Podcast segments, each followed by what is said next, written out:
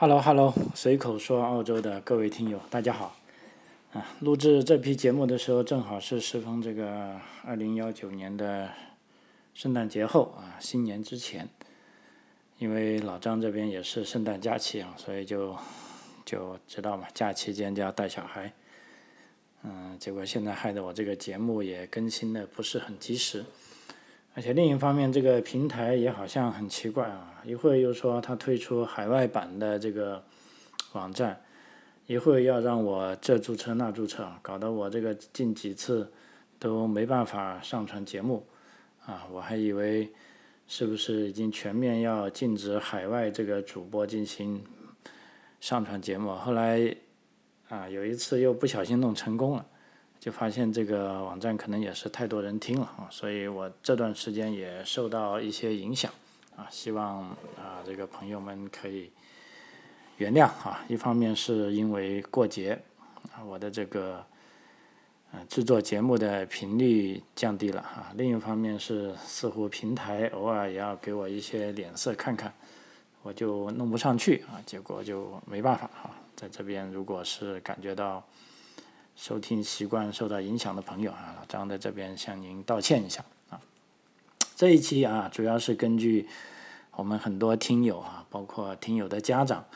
在问这个关于澳大利亚的这个学生保险的问题啊。那么正好这也是老张的一个强项啊，因为大家知道我其中做的一个事情就是说办理这个啊中小学留学啊，包括这个大学的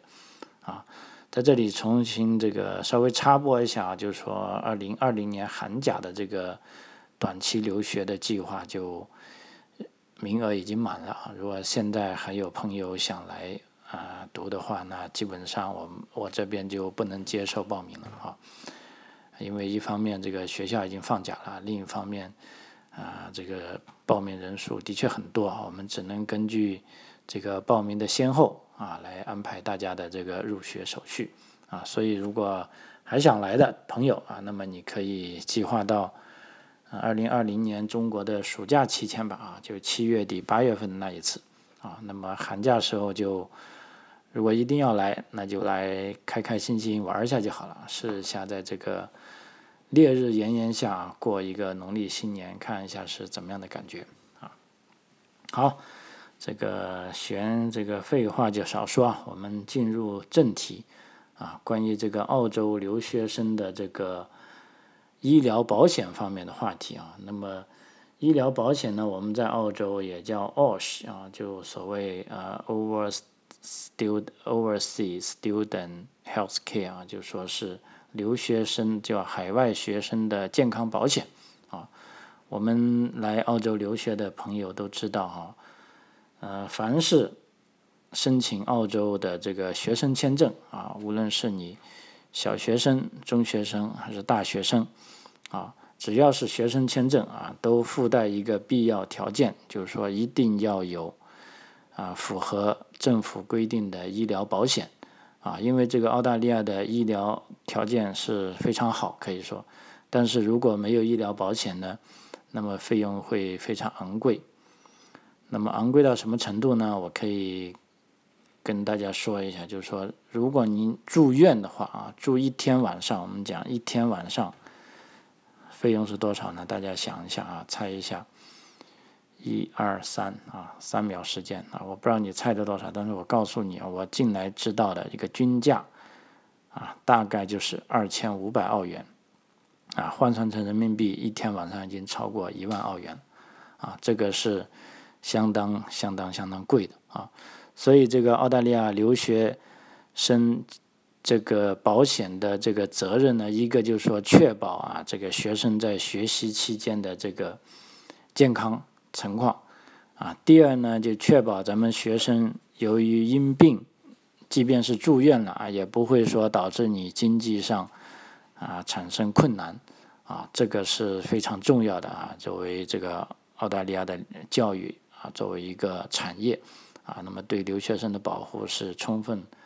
考虑到这一点的，啊，因为假定没有这个留学生保险呢，你想，你一旦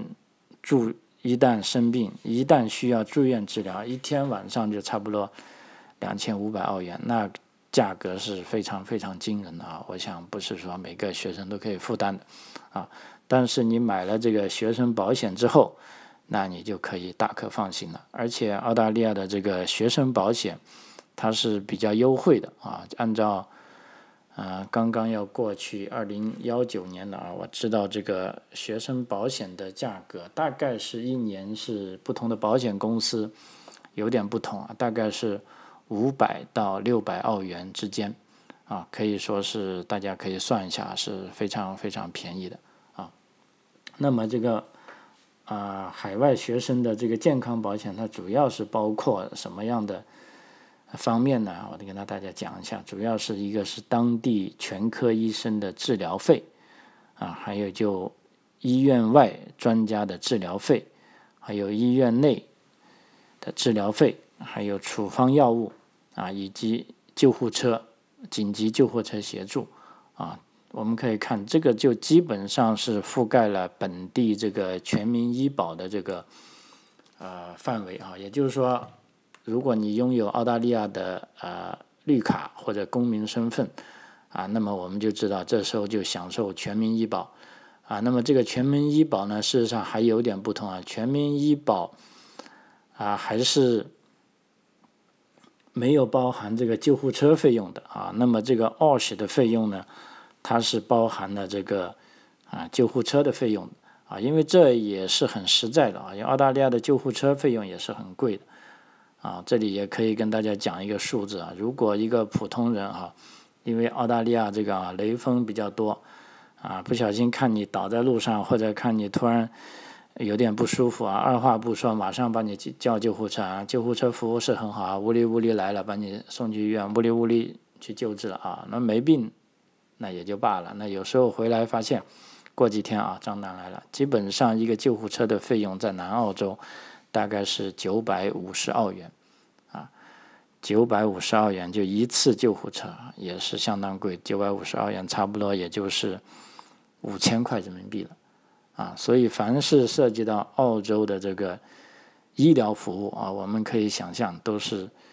嗯，极其昂贵的哈，但另一方面，我们可以认为啊，它的质量却也是啊极其好的啊，而且关键是啊，人人平等啊，不会说你是学生啊，他是一个政客啊，他的条件就比你好啊，不会这样啊，无非就是说有些人在私立医院呢，可能私立医院的这个安排的这个手术呢，可能可以有优先啊，毕竟是额外交了钱的。啊，但即便是我知道有一些私立医院使用这个私立医院保险的，他的手术也是在公立医院做的。啊，这方面如果买了私立保险的朋友也不要见怪。啊，就无论是公立医院还是私立医院，这个质量绝对是啊达标的，而且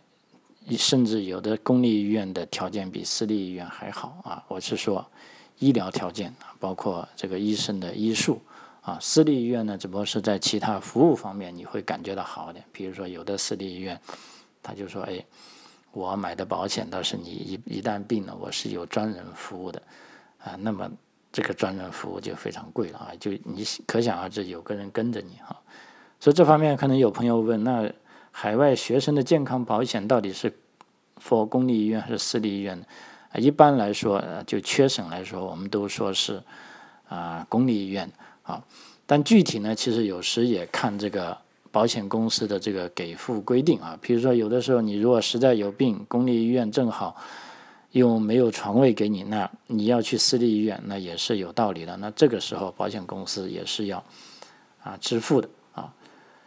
那除了我们刚才讲的那个这些之外，那从另一方面，我们还可以看到，就是说这个嗯，澳喜的这个。国际学生可以通过这个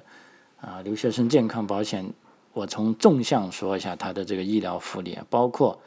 看病啊，包括急诊，包括手术，包括验血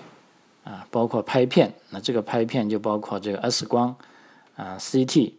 超声波、核磁共振等等哈。报销部分需要根据不同的情况与保险公司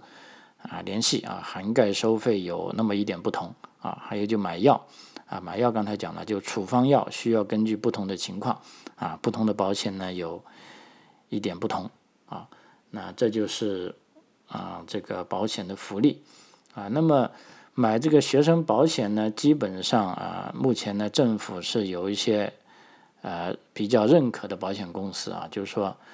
啊这些学生保险呢，基本上都是要求买澳大利亚的这个保险公司的保险啊，而不是说你随便买一个别的国家的保险公司啊。所以在这方面。啊，老张也是在帮这个我们的朋友办理这个留学手续的时候，我们也会告诉他哈，就是说，啊，各个保险公司啊有什么样的情况啊，比如说目前澳大利亚政府啊，澳大利亚也就其实就移民局啊，它比较在办签证的时候，它比较啊啊采取宽松的，如果你买了这些保险公司的保险呢，基本上是没问题的。一个是安联啊，安联保险，呃，Alliance，一个是。Medibank 啊，Private 啊，一个是 Bupa 啊，这都是澳澳大利亚最大的保险公司啊，还有 NIB 啊，还有一个 Australia Health Management 哈，就这几家保险公司是比较啊大的保险公司，大家都可以根据自己的情况来选择啊。有的时候呢，在学校出 offer 的时候呢，已经包含了啊，让你买这个啊，买这个。呃呃，所要买的保险呢，你就按学校给的这个费用你去交就行了，已经包含保险。那有的学校出的 offer 呢，它是啊不管保险的，那这时候呢就需要我们这些呃 agent 啊去根据学生的实际情况啊，帮你买了保险啊，在办理学生签证的时候一起交给澳大利亚移民局啊。所以在这里一定要提醒大家，如果你想不买保险，啊，来获得学生签证啊，那是不可能的啊，这个是肯定不可能的。所以买这个学生签证呢，啊，它是强制的啊。那么它的保险期限呢是这样的啊，移民局要求澳大留学生呢在澳洲学习期间啊都必须啊要有保险。所以一般来说办理学生签证的时候，同时就办理保险啊。那保险期限呢一般最短为一年啊。如果你像一年一年买呢，到期就要去保险公司续保。但是现在来说啊，移民局基本要求说，譬如说你的这个学习期限是四年，那你就一次性买够四年的保险啊，就不用你每年每年去续签了啊。因为万一你续签你忘记了，那么这个时候就立即构成了这个违反签证条款的这个行为啊，那这个时候就比较麻烦了啊。那么在同时呢，我们在日常生活中，因为也看到，包括我有一些当医生的或者学校的这个国际官员，啊，他就跟我反映，他在边在这也希望通过我的节目，向咱们这个学生跟学生家长呼吁啊，要充分的利用好你的保险卡啊，也就是说，作为无论是你来读中学还是大学，甚至小学。如果有病呢，都可以第一时间想到你是有保险的，你应该也充分利用你手上保险卡向保险公司啊要回，就是说索赔啊。因为为什么呢？在平时工作中，他们经常看见啊，就是说在应该使用保险卡的时候，学生不愿意使用啊，直接就拿信用卡支付了啊。当时有的就医生他都很感慨啊，他说现在咱们这个中国的学生真有钱啊，他说。我我说为什么会这样呢？他说我在看病的时候看完病都告诉他他可以用保险卡了，但呢有的学生却好像很迷糊，或者有的时候又不愿意去拿保险卡，就说我直接用信用卡吧，哗哗哗反正是刷了啊，反正信用卡嘛都是父母付钱啊，那么这个地方就就觉得如果他事后又不去索赔的话呢，就把父母的钱给浪费了，也把自己该享受的权益。没有享受到了啊，所以我这边就正重点讲一下如何使用这个啊澳系的这个也就 OSHC 的这个学生保险看病。那么其实呢，在一般情况下，如果你需要看病，而且如果这不是一个紧急的病，那你第一时间应该联系当地的医疗中心或者全科医生或者家庭医生，这就是我们所讲的 GP 啊。千万不要一有病呢就马上去医院，因为什么呢？首先，你这样去医院，并不一定能得到及时的治疗。第二，如果你因为这样去医院，而且医院事后判断你这个情况又不属于急诊的话，那么这个时候保险公司是不会赔付医疗费用给你的，啊，呃，这点我当时也有学生试过了啊，他是妈妈陪着来的啊。之前其实我已经反复去告诉过他，有病先去找 GP，我甚至把他附近的家庭医生已经告诉他了，结果这个啊学生家长呢可能就习惯性的，因为好像住的地方离医院也近，结果孩子有什么风吹草动，歘就跑去医院了。啊，结果医院看是看了，后来在索赔的时候呢，发现呢，医院认为呢，这个并不是紧急情况。那既然不是紧急情况，保险公司就认为，啊，这个保险这个被保险人呢是首先违反了条款，啊，因为你没有先去 GP 那里看病，你先去医院看了，那这时候呢，他就大部分费用是不给索赔的啊，只是索赔了一小部分药费，啊，所以这个时候呢，我们同学们要知道，首先呢，你要。看自己附近的 GP 啊，因为大部分诊所是需要预约的啊，也有部分诊所就接受这个 walk in，所谓就排队直接排队看病啊。那么这时候呢，医疗中心的医生会询问你的健康状况，并进行简单的身体检查，然后呢，医疗中心将根据有关病情的治疗和建议，包括开药和化验单。如果 GP 觉得你这个病需要去医院了啊，或者需要去其他这个专科医生那里，他自然会写一封信，让你去什么地方什么地方啊。那这时候呢，你拿着 GP 的这封信去专科医院也好，或者去其他专门的医院去，反而会受到呃优惠待遇。为什么呢？因为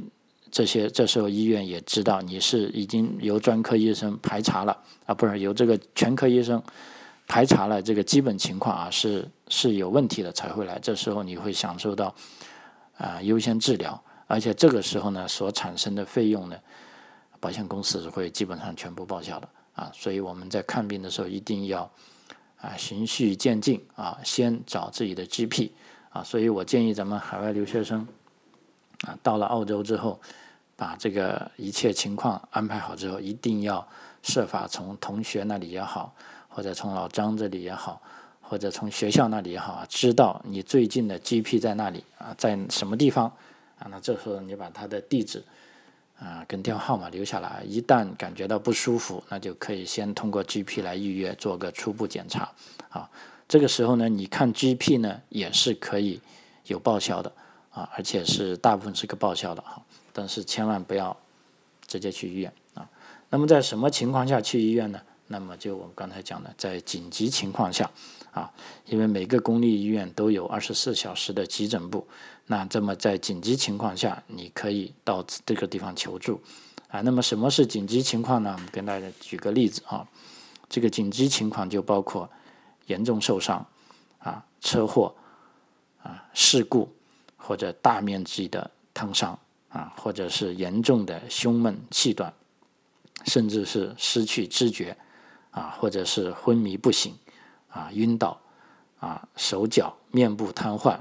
啊，失去知觉，或者极度的疼痛，啊，啊，还有就包括 GP 推荐的，就是说 GP 认为你的这个是紧急情况，那也是紧急情况。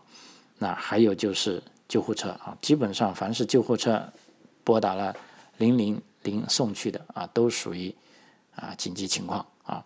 对于急诊部的病人呢。这个医生是根据病人的病情轻重缓急进行检查和治疗啊，这个大家一定要注意，是根据病情的轻重缓急，而并非是按照先来后到的顺序啊。你不能想象说，我先去，我就要排队在前面，我就要先治疗，不是这样的啊。基本上，即便你认为是紧急情况，一进去到医院之后呢，护士啊他会来先看一下。啊，对于这些大出血的，或者他们认为有生命危险的，就第一时间去救治。啊，对于有的，比如说有的朋友认为发高烧也是紧急情况，但是这个很遗憾，我告诉你，发高烧真不算紧急情况。我甚至建议，如果你发高烧，你都不用去医院啊，你就想办法买冰袋降温就行了啊，因为你去到医院也一样啊，他就甩个冰袋给你让你等。啊，基本上因为我这边也有一些新移民的家长就跟我投诉说，哎呀，老张这里的医疗极其不靠谱。说有一天晚上，我孩子已经三十九点八度了，我就立即急诊去医院啊，去医院护士看了看，啊，三十九点八度，行，马上给个冰袋，然后吃个啊，我们叫澳洲神药啊 p a n d o 啊，来降温嘛，就做完了。结果一等等了四五个小时啊，从天天黑等到天亮，也没有人来看但是小孩的确是已经退了烧了，也没有什么生命危险啊。那么这个有限的医疗资源要给到最需要的病人啊，所以在这方面，尤其不管是咱们呃留学生也好，这个甚至是新移民也好，也要慢慢的适应这种情况啊。因为全民医保的好处是大家都可以得到高质量的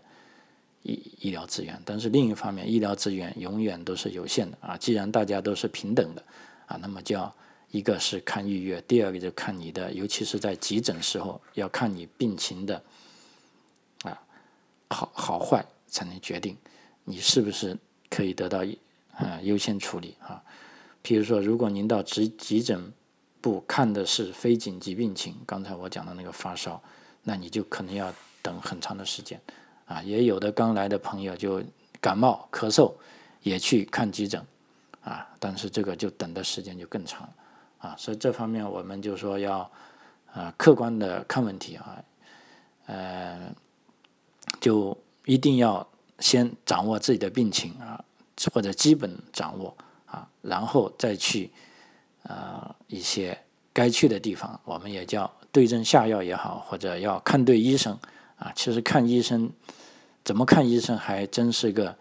呃，技术活啊。如果大家有兴趣的话，我以后可以。专门啊开一个啊这个这方面的啊等于说专门录一个音频啊跟大家啊讲这方面有趣的事情啊怎么看医生啊？OK，那这我们继续做下去，我们继续讲下去啊。另外就是说有的呃同学家长会问，就说拿着这个 OS 学生海外保险医疗保险看全科医生，我就就刚才讲的看 GP 是不是能够免费呢？啊？那么在这个时候呢，啊官方的回答是如下的哈，就说每家保险公司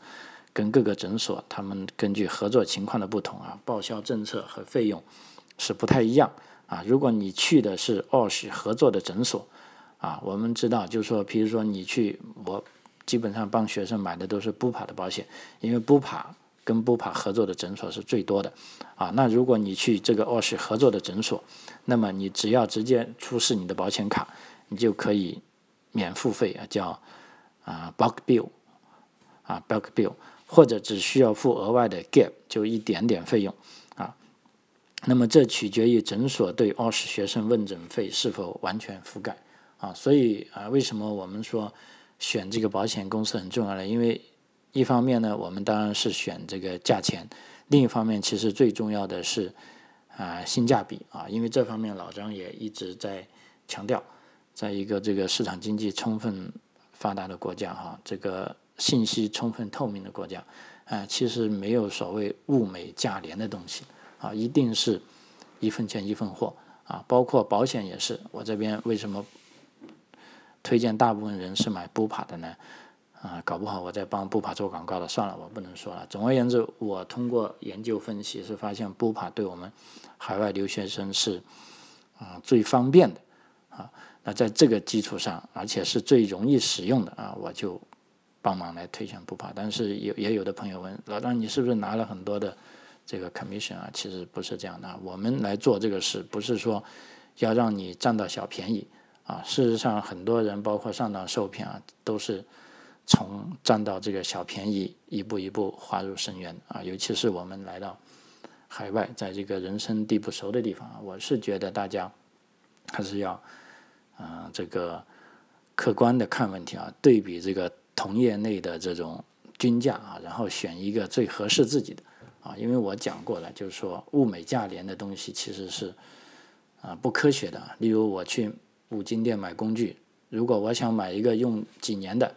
我就买德国货啊，那东西的确好。如果我想贪便宜，就想只用一次的，对这个质量要求不高的，那我就买一个。啊，咱们中国制造的啊，或者台湾制造的，或者东南亚制造的，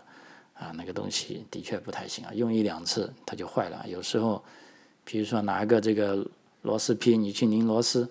拧那个德国造的螺丝，你螺丝没拧下来，把自己那个十字尖给搞坏了啊，也有这样可笑的工具，啊，但毕竟这就是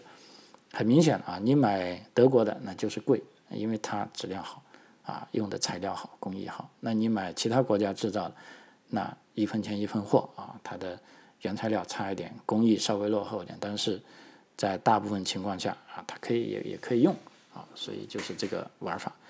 啊，那么说回到这个奥喜的报销方面，如果在同学们在看病的时候，在不确定的情况下，那么建议你，当你打电话预约这个医生的时候，你就可以先确认清楚啊。如果你去的不是这个奥喜合作的机构，你就要先付全部费用，然后诊所呢会收了，他会开具发票给你，然后自己去找保险公司报销。啊，经保险公司批准后，报销的方费用会根据你选择的方式啊退给你啊。目前我们这里看到，澳大利亚是有五家提供 OSH 的保险公司啊。刚才讲了一个是 Australia Health Manager，一个是 Bupa，一个是 Medibank，一个是 Alliance，一个是 NIB OSH 啊。呃，所以这方面都是啊比较方便的，就是说拿着 OSH 这个海外学生保险卡去看啊这个医生啊，在大部分情况下。啊，是可以免费的啊，但是这个情况呢，一定要啊先通过这个啊 GP 啊全科医生的预约啊。那么再讲一下啊，就是说具体看一下，就是说看病的费用是怎么样报销的方法啊。刚才讲了这个啊，在这个 GP 那里，有的呢就直接给你报销了，那有的呢是你看好病才报销，那具体怎么报呢？每个保险公司是有点不同，但是我这边就呃选一些有代表性的，因为现在还有点时间哈。那么海外学生医疗保险的报销比例呢，是根据澳大利亚国民医疗保险这个 Medicare 规定的医疗服务报销标准，我们把它叫做 Medicare Benefits Schedule 啊，也叫 NBS 而计算。那么澳喜保险公司呢，通常按照这个 NBS 的标准，它是报销百分之百的全科医生的诊疗费。啊，报销百分之八十五的专科医生的诊疗费，包括这个放射科医生。啊，那么公立医院的医疗和出院费用呢是百分之百报销，啊，包括伙食也报销。那么其他门诊的检查费用呢，按照 Medicare 的报销标准是报销百分之八十五的。哈，那么同时 o s h 呢对处方药物的报销是有限制的，所以大家买药的时候呢支出可能会多一点。一般呢，大部分保险公司的规定，每种药物报销呢是。不超过五十澳元啊，每人每年是不超过三百澳元的这个药物报销啊。那么在买药的时候，大家先要根据先要支付每种药品的啊这个费用。如果药费超过五十澳元啊，那么你需要支付超额的费用。如果不超过呢，直接就用保险卡就可以了啊。如果你的买的药是超过了年度药品报销的限额，那么你需要自己支付以后的费用啊。另一方面呢，如果你在药房自己购买啊非处方药啊，这个很明确是不能报销的哈。而且基本上每家保险公司都提供二十四小时的咨询服务啊，有的公司呢还能提供这个翻译服务啊。所以如果你在这方面不确定呢，可以拿到你的保险卡啊，背后都有电话，也有这个 reference number，就有你的这个 membership 的保险号啊，你可以啊打电话去啊报出你的保险号。来问他啊，而且呢，这个保险公司，如果你觉得他服务不满意呢，也允许你在这个，即便这个公司的保险没到期，你也可以换保险公司啊。只不过是在换保险公司呢，是需要支付一些手续费的啊。那么再讲一下呢，这个澳喜的这个医疗保险不涵盖的项目有哪些啊？这个也很重要，并不是说我们这个留学生拿着这个澳喜就可以。全部病都报了啊！事实上不是这样的，我刚才讲了，它是这个报销呢是按照这个澳大利亚的这个全民医保的这个啊方式来计算它的报销了。那么这些保险不涵盖的项目，大家也要记住啊。第一个是牙医，牙医是不报销的；第二个是验光配镜师的收费啊；第三个呢是由由理疗师、接骨师这个。脊椎治疗师啊，自然疗法师提供的服务或者他的辅助服务啊，这个就其实可以我们讲到中医按摩方面的啊，这基本上都是不报销的啊。然后呢，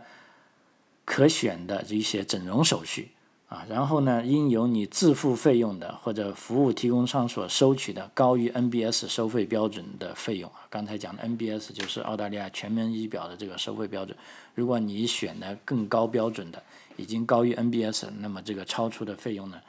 啊，保险是不涵盖的啊。还有是人工协助生殖项目，比如说这个试管婴儿，这些是不报销的啊。还有呢，在到达澳大利亚之后的。头十二个月内与认证有关的治疗，啊，就是说，如果生孩子呢是有十二个月的等待期的啊，如果你在十二个月内生孩子，那不好意思，这个是不给报销的啊。还有呢，在购买 OS 之后的最初十二个月里，治疗一个在 OS 购买 OS 之前已经既有的疾病，也就是说你之前已经有这方面的病了啊，然后在十二个月内来到澳洲后十二个月内治疗呢是不给报销，但是超出一年呢。啊，依然还是给报销的啊。还有呢，是非医生的处方药，刚才讲了是非处方药，或者不包括在药物福利法案中的这个药物，就是说不包含在 PBS 中的这个药物，因为我们知道 PBS 呢是澳洲政府啊专门设立的，是为很多药物提供了巨大的这个政府资助的这个项目。如果这个药物不包含在 PBS 里面呢，保险公司也不赔付啊。同时呢，与这个排除条款相关事件所产生的这个医疗或住院服务费用，啊，那这一点呢，就由这个保险公司是会根据你在做这个保险啊索赔的时候这个具体条件来规定啊。那么如何呃递交这个要索赔的材料呢？其实有很多办法的，但是。我们刚才讲了，有的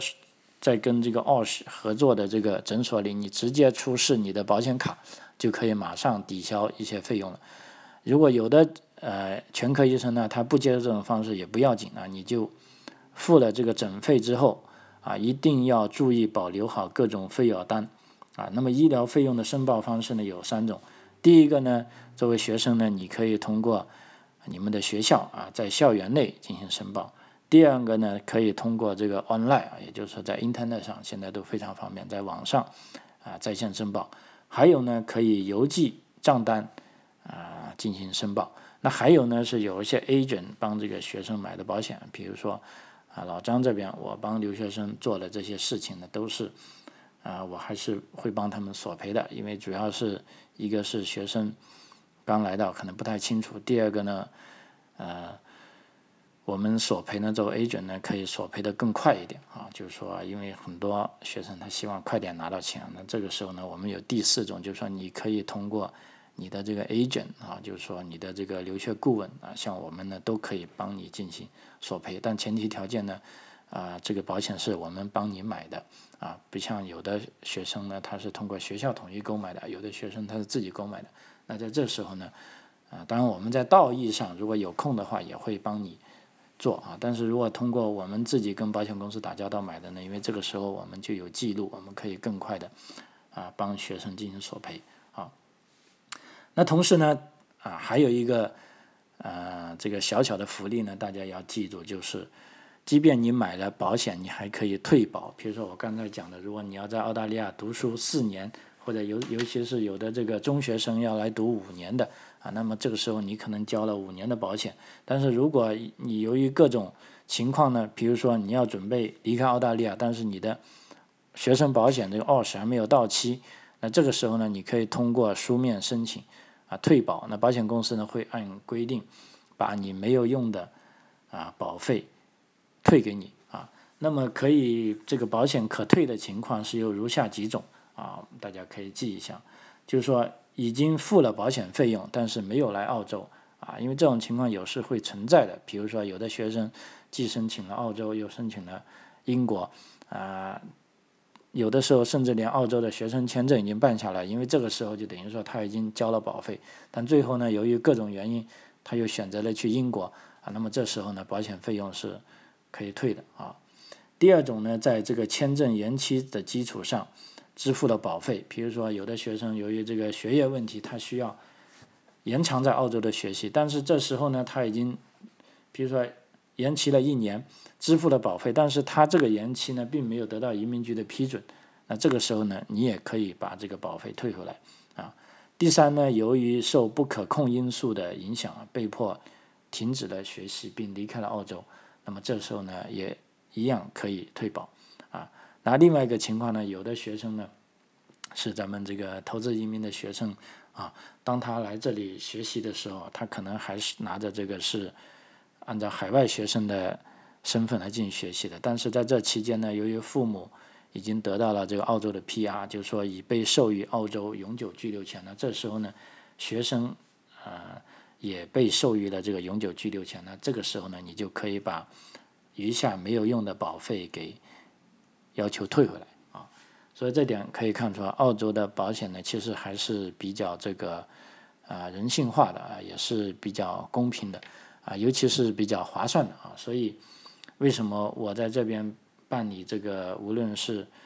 呃这个留学签证啊，是必须要买保险。还有很多来旅行的朋友，我都会建议他们买保险啊，因为这也是澳大利亚它这个呃等于说澳式生活的一种状态啊。那保险你平时付的钱少，但是一旦你遇到事情啊，这个保险会起到非常非常重要的作用啊。所以我们平时在澳大利亚跟朋友开玩笑说，就看你。是不是一个中产啊？其中很大一方面就看你的保险有多少啊。如果你方方面面都买了保险，那你绝对是一个中产啊。因为这时候你已经万事无忧了啊，所有的东西都有人帮你给付啊。但另一方面，有的人他虽然看起来收入很高，但是他连各种保险都不愿意自己买了，那这时候其实他自己是处于很大的这个风险当中哈。随便一个风吹草动啊，他都会很被动。啊，所以是这样一个概念啊。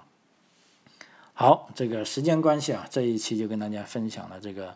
使用这个澳大利亚这个学生签证啊，他们的这个留学生怎么样看看医生啊，希望能够帮到你啊。这个张口澳洲，我们下期再见，谢谢。